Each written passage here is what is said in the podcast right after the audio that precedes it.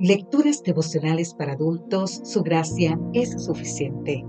Cortesía del Departamento de Comunicaciones de la Iglesia Dentista del Séptimo Día Gascue en Santo Domingo, capital de la República Dominicana. En la voz de Sarat Arias. Hoy, 16 de mayo, vivamos para Él. El libro de 2 de Corintios capítulo 4 versículo 1 nos dice, por lo cual, teniendo nosotros este ministerio según la misericordia que hemos recibido, no desmayamos. En 2 de Corintios capítulo 4, el apóstol declara que ha predicado el Evangelio con responsabilidad, sinceridad y esfuerzo, lo cual le provocó persecuciones, las cuales contribuyeron a la gloria de Dios y fueron benéficas para la iglesia, porque fomentan la unidad y la dependencia de Dios y fueron de provecho para el propio Pablo. Así como Pablo, debemos rechazar lo que trae vergüenza. Ser cristiano y ser líder exige transparencia y buen ejemplo.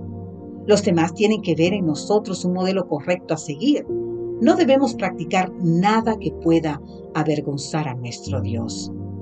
Quien predica no debe presentar temas de su interés, no debe hablar de sí mismo, no debe perder tiempo contando simples anécdotas o curiosidades. El predicador debe hablar de Cristo y llevar a la gente a Cristo. El tesoro, que es el conocimiento de la gloria de Dios en Cristo, fue entregado a nosotros, simples mortales. Como verdaderas vasijas consagradas, debemos contener el tesoro de Cristo para compartirlo con todos los que lo buscan. En todos somos atribulados, porque estamos en medio de una lucha espiritual. Pero la angustia no nos paraliza, porque la gracia de Cristo nos sostiene. En algunas situaciones nos quedamos perplejos, tenemos duda, pero no por eso nos desanimamos, porque tenemos confianza en nuestro Dios. A veces nos sentimos desamparados y abatidos. Pero el amor de Dios y su poder nos sostienen de tal manera que no somos destruidos. Lo que sufrimos o llegaremos a sufrir es leve y momentáneo, en comparación con la gloria futura que tendremos junto a Cristo. No confiemos en las cosas que se ven, pues un día serán destruidas. Coloquemos nuestra confianza en las promesas de Cristo, pues nos garantizan la realidad eterna. En los escritos de Pablo encontramos dos misterios. Primero, el misterio de la iniquidad, Segunda de Tesalonicense, capítulo 2, versículo 7.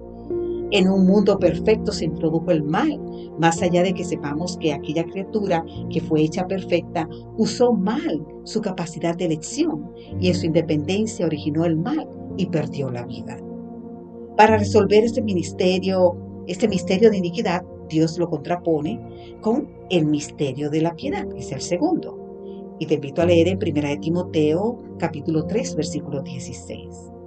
El Dios del universo se encarnó por nosotros.